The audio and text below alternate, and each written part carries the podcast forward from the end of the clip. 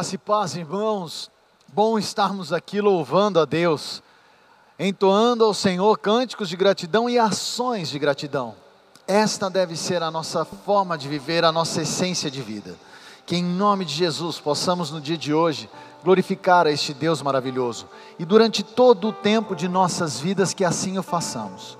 Tempos difíceis, tempos diferentes de tudo quanto nós já vimos, mas em nome de Jesus, tempo de entendimento e de vitória. Eu creio nisso e temos que seguir nessa vertente, para que saibamos e para que todos saibam que somos vitoriosos em Cristo Jesus. Hoje nós vamos ler o livro de Crônicas, nós vamos entrar no livro de Crônicas e neste livro nos debruçar na vontade do Pai, através de um louvor, através da ministração da palavra, através de um sorriso que possamos sempre entregar o melhor do que Cristo faz, do que Cristo fez e do que Cristo fará por cada um de nós. Eu gostaria de orar com você, para que então viéssemos a adorar ao Senhor neste culto, um culto de uma adoração sincera e verdadeira. Pai, nós te agradecemos pela tua misericórdia, pelo teu constante renovo, pelo guardar porque em todo tempo tem nos dado, Senhor, da tua palavra, tem nos dado, Senhor, do teu colo. Ampara, Senhor, a cada um, para que possamos, ó Pai, saber e entender que o Senhor é por nós. Guarda-nos, Senhor, para que venhamos a ser firmes testemunhas da tua palavra, para que possamos declarar mundo afora tudo o que o Senhor tem feito. Em nome de Jesus, Senhor, que este culto venha a ser um impacto em nossas vidas, para que possamos então estar mais próximos de Ti. Em nome de Jesus que oramos. Amém. A palavra de Deus diz, no primeiro livro de Crônicas, capítulo 15, versículo 16: Disse Davi aos chefes dos levitas que constituíssem a seus irmãos, os cantores, para que com instrumentos musicais, com alaúdes, harpas e símbolos, se fizessem ouvir e levantassem a voz com alegria. Vamos agora levantar as nossas vozes com instrumentos musicais e entoar com alegria cânticos de gratidão ao nosso Deus.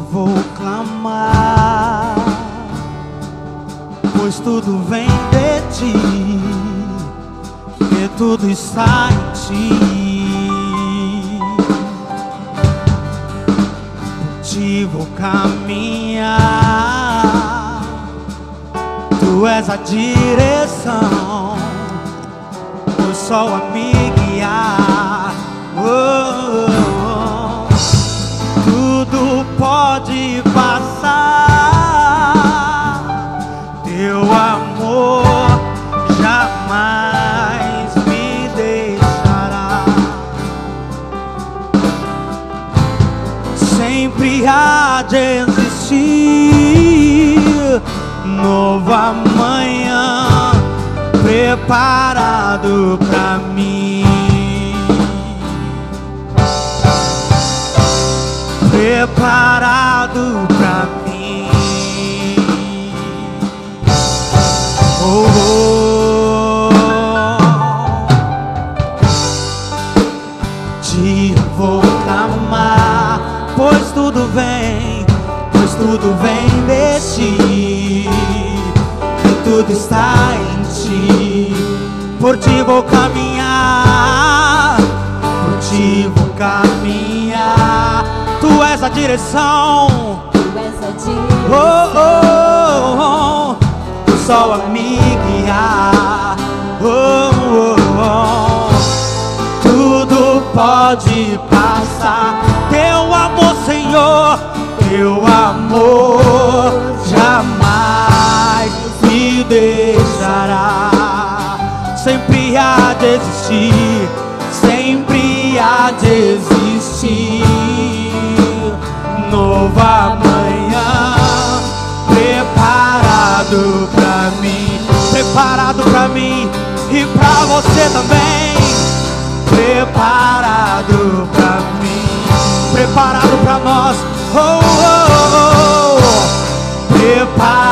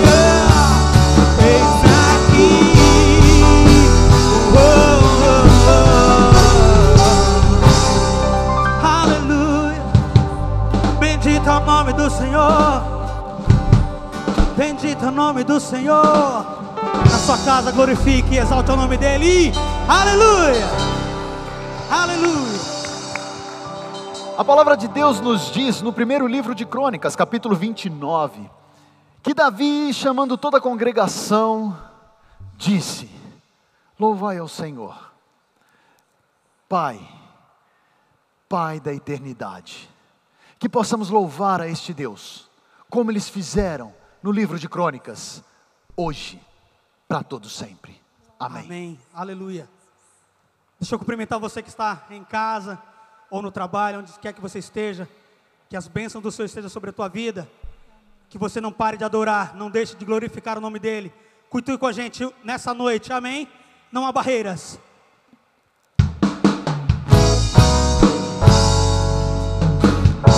Vão, vão.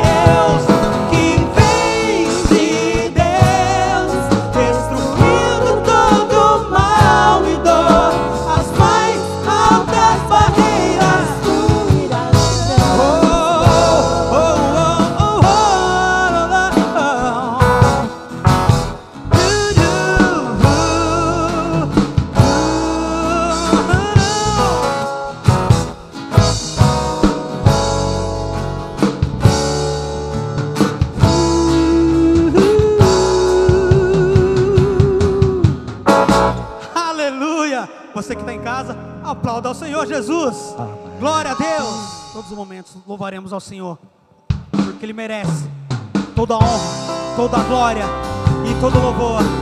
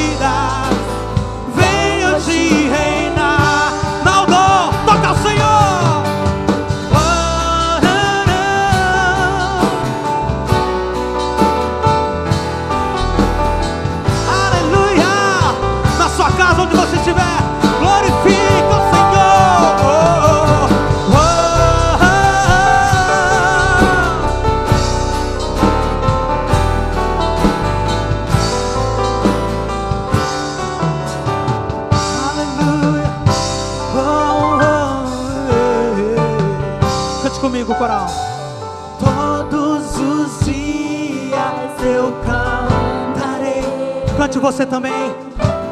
Todos os dias eu louvarei. Todos os dias.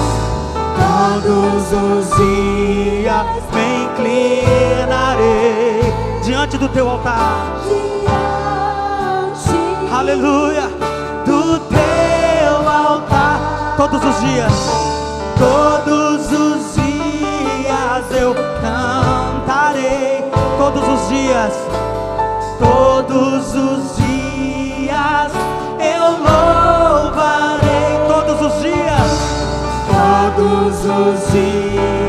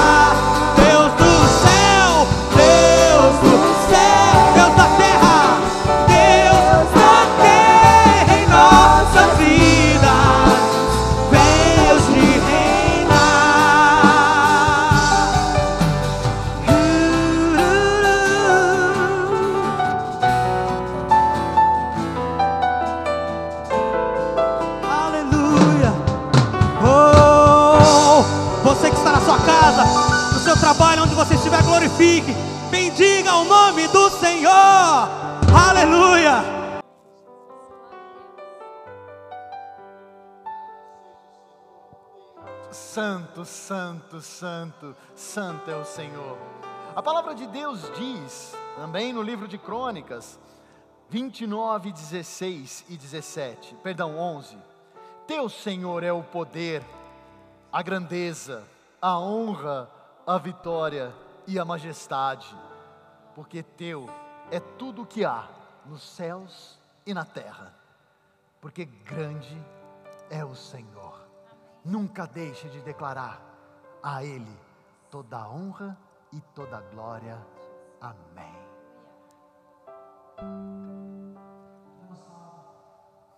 Nossa alma cante ao Senhor nesse momento.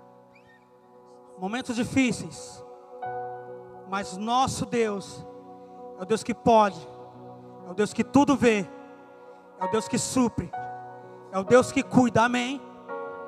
Creia tão somente, seja feita a vontade dEle, não a nossa, mas a vontade dEle, e a nossa alma, a nossa alma canta a Ti, Senhor, aleluia. Oh, oh, oh.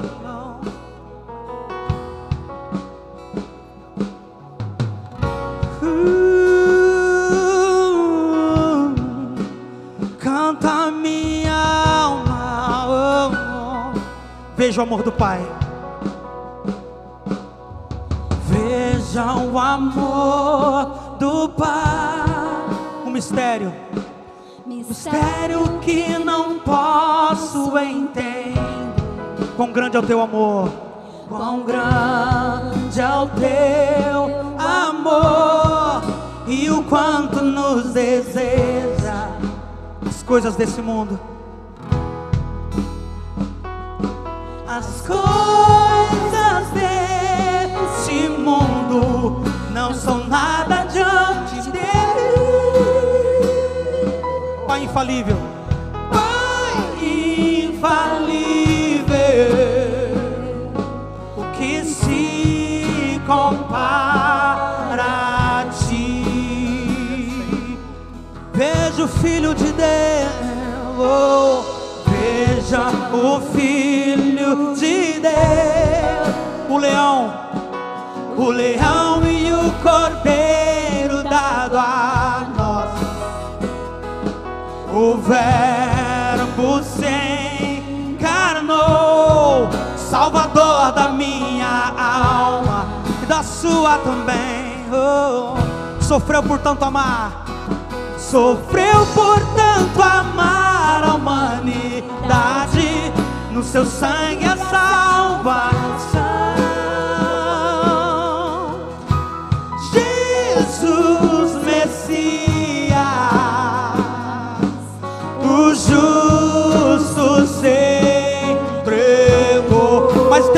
Te falar aqui, não. Não foi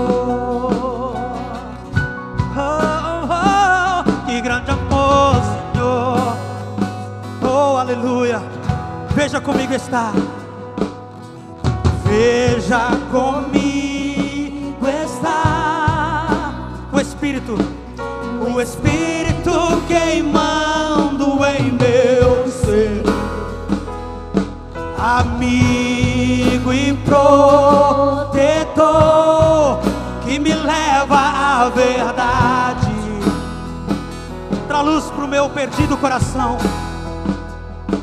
Traz luz pro meu perdido coração, até meu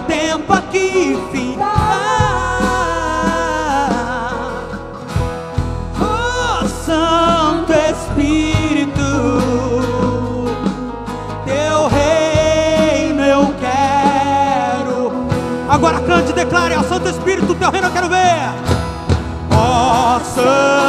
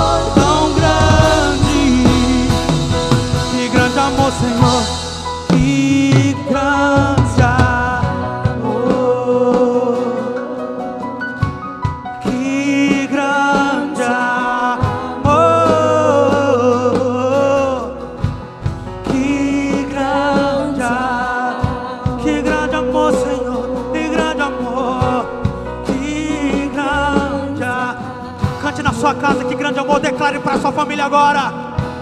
Que grande, declare na sua vida, declare, declare na vida do seu irmão.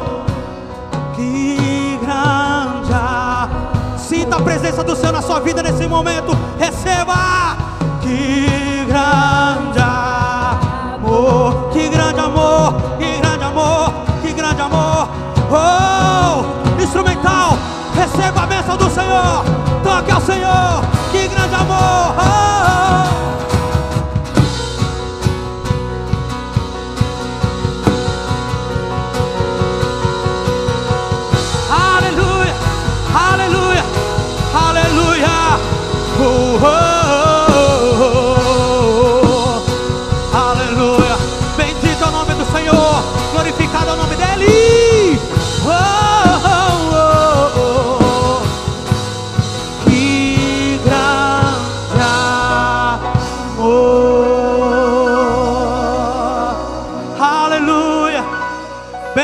Nome do Senhor. Aleluia. Aleluia. Que grande amor, que grande amor. Um cântico de adoração que nos traz esperança, que nos enche de certeza das grandes maravilhas que o Senhor tem feito. E Ele não tem feito poucas, Ele tem feito muitas. Se você puxar na sua memória, você vai relembrar por quantas o Senhor já não fez na tua vida. E isso é maravilhoso quando nós podemos perceber que Deus é com cada um de nós. Gostaria de orar com você. Pai, nós te agradecemos pela oportunidade que nos deu para cantar e entoar cânticos, para ouvir, Senhor, e encher a nossa alma com a vontade de te adorar. Que os nossos sentimentos venham a ser, Senhor, sentimentos de adoração ao teu nome, para a tua honra e para a tua glória. Que a tua palavra agora, Senhor, venha a ser impactante em nossas vidas. É em nome de Jesus, Senhor, que oramos. Amém.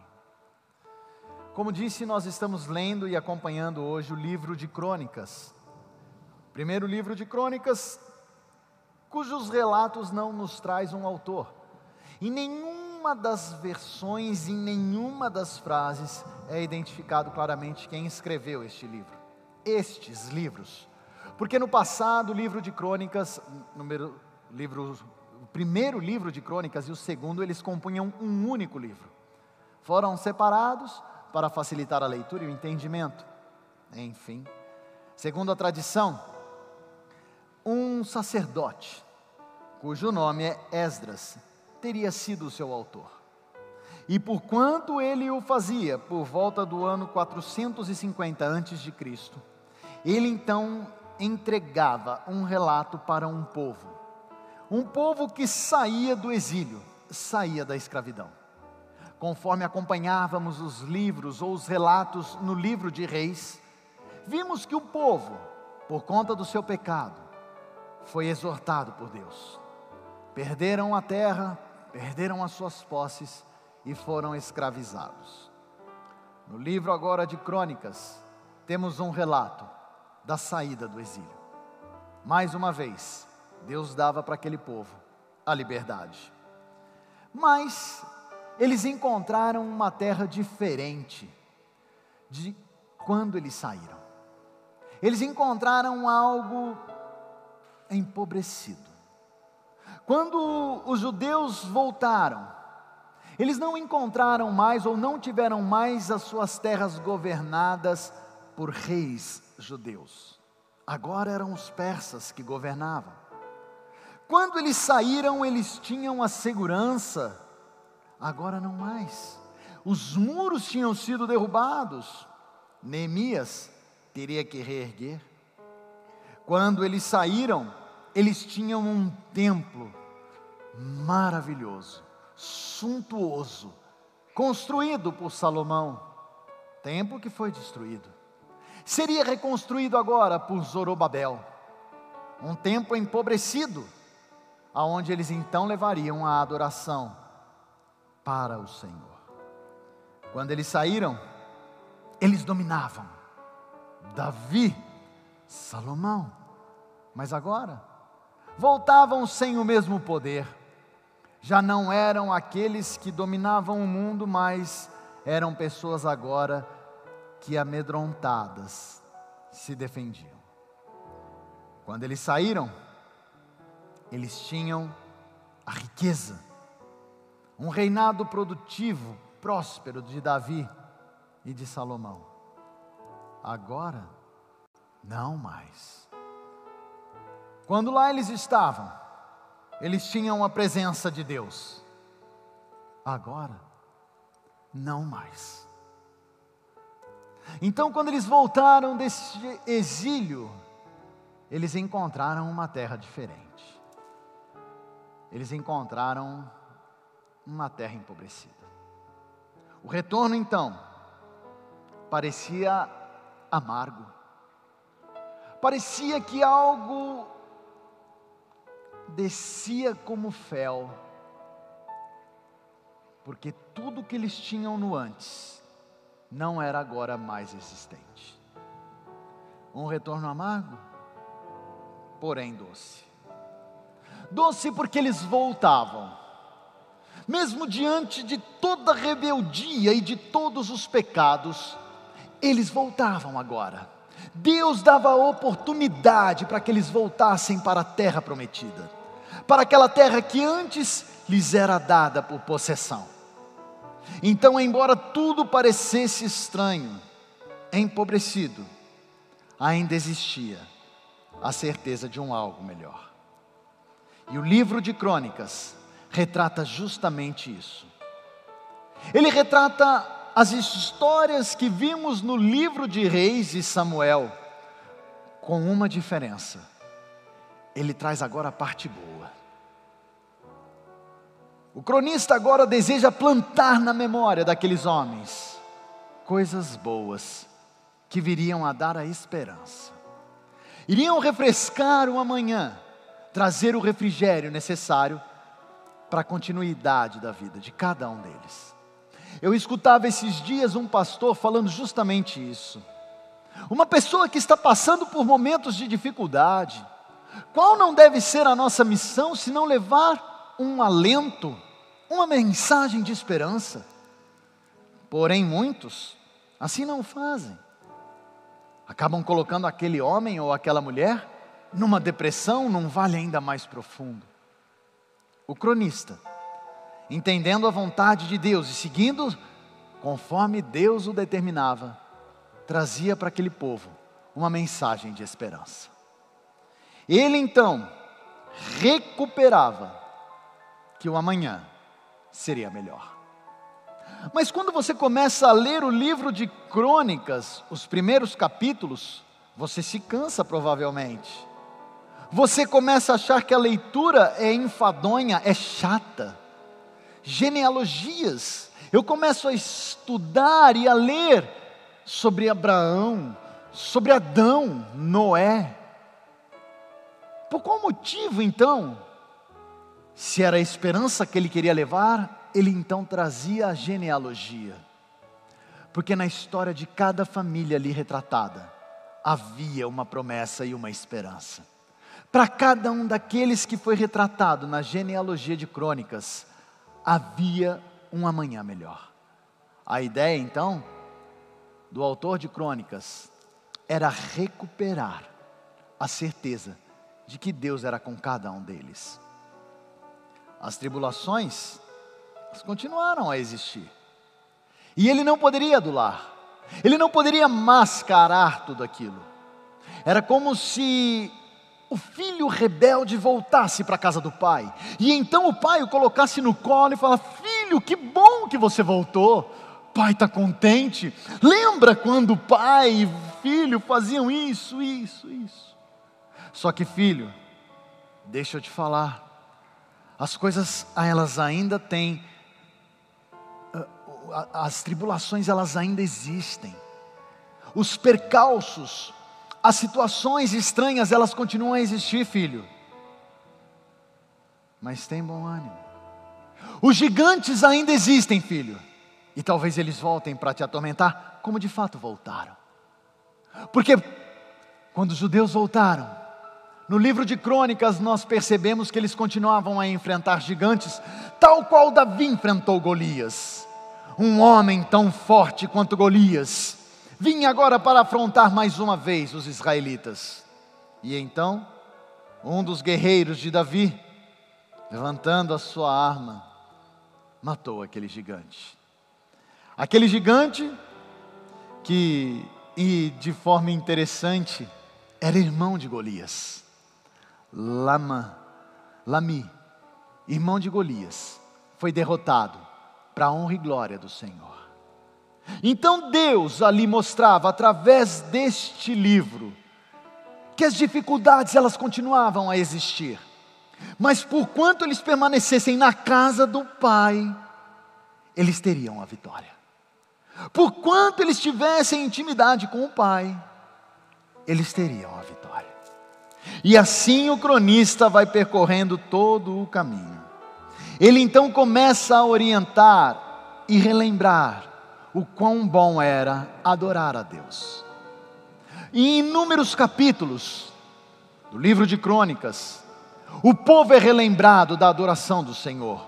Como eles deveriam se comportar, como os músicos deveriam se comportar, quais as músicas eles deveriam entoar com um cântico de gratidão. Porque em cada momento de adoração, eles criavam intimidade com o Pai. O cronista então mostra claramente que se o livro de Reis termina com um exílio e um cativeiro, o livro de Crônicas termina com a recuperação da terra prometida. E isso é maravilhoso. Enfim, rapidamente tivemos aqui um resumo do que Crônicas fala, tanto o primeiro como o segundo livro. Mas algo me chamou a atenção no livro de Crônicas, em especial dois homens. A vida e o trajeto de dois homens me chamou muito a atenção. O nome deles, Davi e Uzá. Dois homens que maltrataram a palavra do Senhor. Dois homens que se rebelaram contra a vontade do Senhor. E tiveram caminhos distintos. Para cada um, Deus trouxe uma resposta.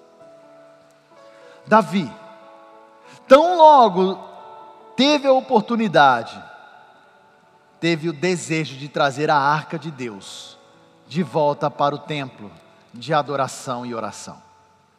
E para isso, Davi escolhe um homem, um homem importante, um homem que adorava a Deus, que era entregue no altar do Senhor, que sabia como Deus desejava que a arca fosse carregada.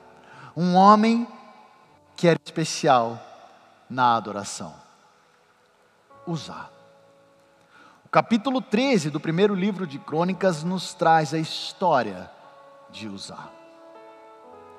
Homem que foi encarregado então de conduzir a arca de volta para a terra prometida. E assim foi. Usar então começa a fazer o trajeto, mas algo aconteceu. Algo entrou no coração de Usar.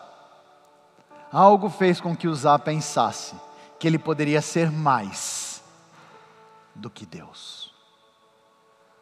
Usar começa então a empreender nesse trajeto o seu desejo. Ele começa a tentar adorar a Deus da sua forma, se esquecendo como Deus havia determinado. O resultado disso tudo, num determinado momento, a arca balança. Para evitar que ela caia, Usar a ampara com as suas mãos. Usar então é consumido de imediato. Não mais existiu. Pela sua rebeldia, pela sua prepotência, Usar então foi excluído. Usar foi exortado. Usar foi morto. E por que eu disse que Uzá e Davi me chamavam a atenção?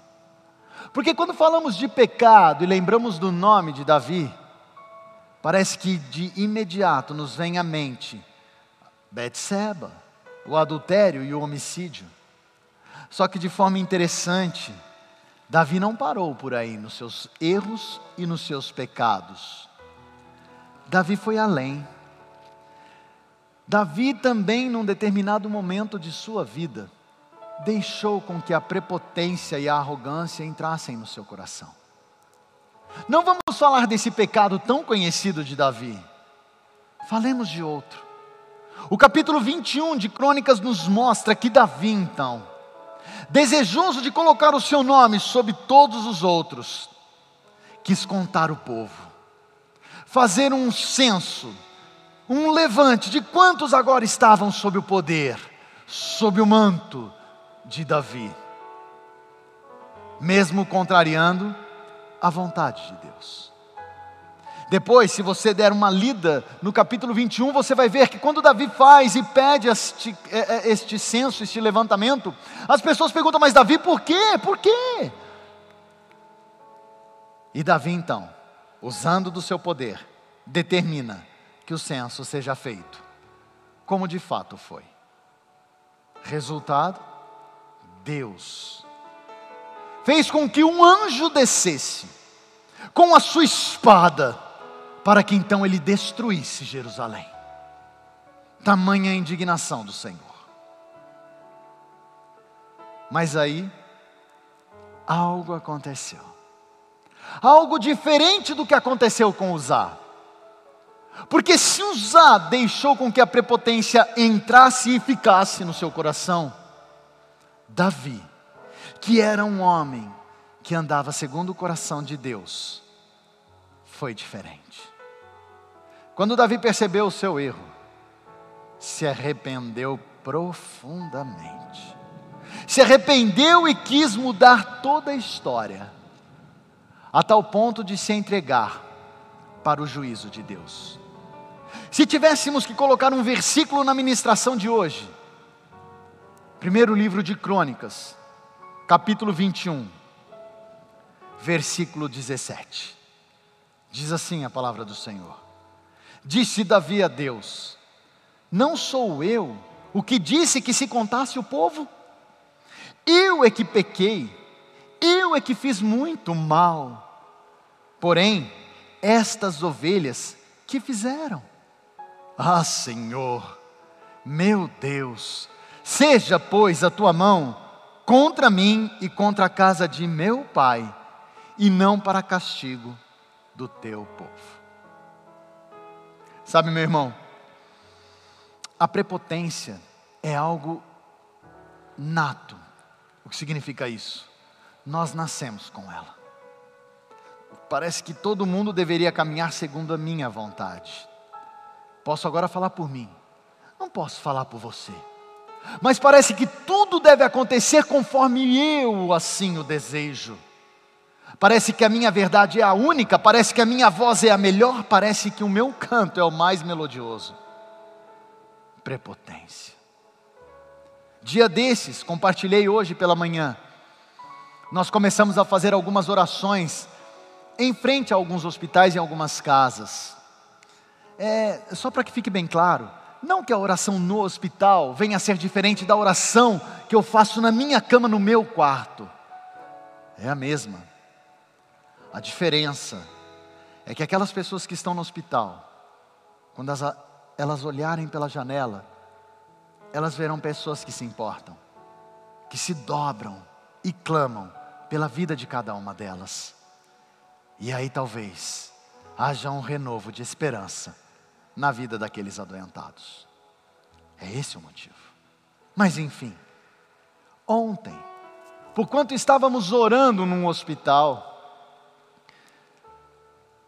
sem perceber, uma moça se encostou e caminhou na oração conosco. Quando acabou a oração, ela compartilhou um pouquinho da sua história. Parece ser de uma família grande e todos, com exceção de um irmão, estão internados. Muitos sem conseguir respirar. Vou me confidenciar de novo. Eu não acredito nisso. Eu não acredito nisso. Eu não acho que esta venha a ser a solução para o problema. Nunca achei. Vou dizer mais. Eu não acredito no isolamento. Nunca acreditei. Também não acho que o isolamento vai resolver o problema. Nunca. Essa é a minha verdade. Mas a verdade daquela mulher é completamente diferente da minha. Ela desejava que a sua mãe tivesse usado uma máscara para não ter pego a doença. Ela desejava que os seus irmãos tivessem ficado no isolamento para não estar agora numa cama de hospital. E o que eu devo fazer? Afrontar essa mulher? Maltratar a verdade dessa mulher? Ou devo amá-la e respeitá-la? A minha prepotência pede uma coisa, Deus pede outra. Tenho aprendido mais e mais que se quero ter uma vida parecida, bem parecida com a vida de Davi, que tinha um coração segundo a vontade do Senhor, tenho que primeiro me esvaziar, tirar tudo que existe dentro de mim, tirar o meu desejo, os meus sentimentos, a minha vontade, tirar o egoísmo, a prepotência e colocar dentro da minha alma a vontade do Senhor, esvaziando e perdendo tudo, sendo completo para aquele que tem tudo. Mas como é difícil, como é difícil. Por isso que andar como Davi andou, como é difícil. Como é difícil se rasgar diante de um pecado, não é? Como é difícil pedir perdão, como é difícil. Mas Davi, percebendo o erro, clamou ao Senhor e disse: Oh Pai, sobre mim o teu juízo, não sobre eles. Deus bradou para o anjo: basta, para, recolha, chega. E aí, aquela peste deixou de existir. Sabe, meu irmão, Davi tinha uma fé verdadeira. Davi ele entendeu o significado de quem era Deus. Se você pegar o versículo ou os capítulos que nós lemos aqui nas ofertas, que é o capítulo 16, você vai ver no versículo 2 fala o seguinte: Davi, tendo acabado de trazer holocaustos e ofertas pacíficas, Davi entendeu que não era por mando, mas era por gratidão, que não era por obrigação, mas era por grata certeza de estar com Deus, que ele deveria entregar as suas ofertas. Davi entendeu que ele deveria caminhar com o Pai, tão e simplesmente porque ele é o Pai. Davi entendeu que Deus era pleno e era tudo, e que com Deus ele teria a possibilidade de ser quem de fato ele foi. E nós? E eu? Será que quando venho para ministrar uma palavra, será que quando venho para a igreja, venho com o coração agradecido tão e simplesmente por ser Deus quem Ele é? Ou será que desejo algo em troca? Ou será que peço para Deus me dar algo em favor do meu trabalho? Que tenho sido diante do altar do Senhor? Sabe, meu irmão, sem fé é impossível agradar a Deus. Hebreus 11, 6 nos mostra claramente isso. Agora, o que é ter fé? Como eu consigo ter esta fé? Para mesmo sendo um homem reto e justo, entender que muitos dos meus passos estão equivocados, e aí me prostrar diante do altar do meu Senhor e clamar pelo perdão, e mudar o trajeto. Como eu consigo isso? Como me viver a plenitude da vontade do meu Deus?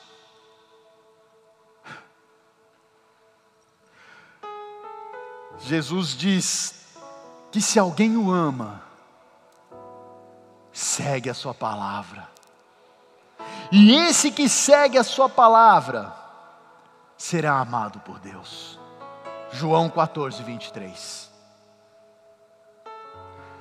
Você ama Jesus? Você ouve a voz de Jesus? Você obedece à voz de Jesus?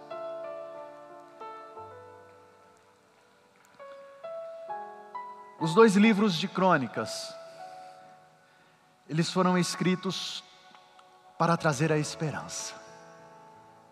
Um povo que tinha se esquecido de como era adorar a Deus. Talvez tenha se esquecido de quem era Deus. Esses dois livros foram escritos para relembrá-los.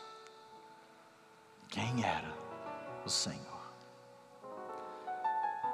Esses dois livros foram escritos para relembrar o tamanho da importância dos verdadeiros adoradores. Aqueles a quem Deus procura. João 4, 23. O Senhor hoje procura os verdadeiros adoradores. Será que nós não entramos num cativeiro, num exílio e esquecemos quem é Deus? Será que nós não esquecemos como devemos tocar uma melhor nota ou cantar uma melhor canção para adorar a este Deus? Será que nós não esquecemos como de fato amar ao próximo? Lembrando que eu não devo amar ao próximo como eu me amo. Isso é velho. Eu devo amar ao próximo como Cristo me ama. Será que eu me esqueci disso?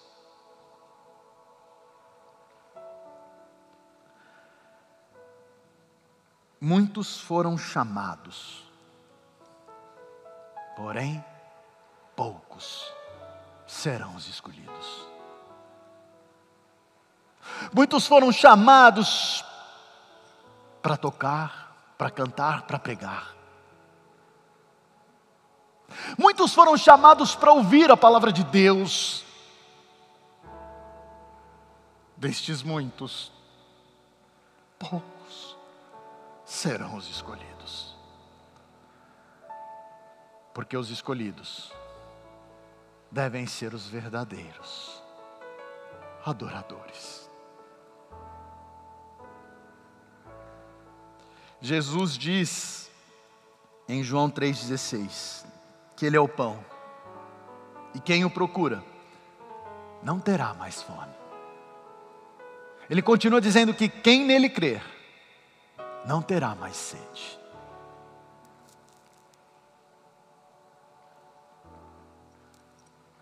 Você crê?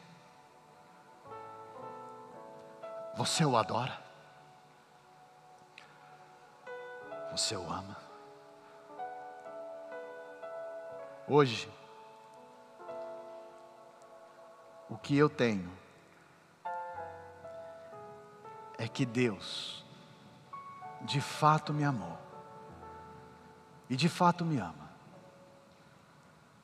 e Ele entregou o seu Filho, para que eu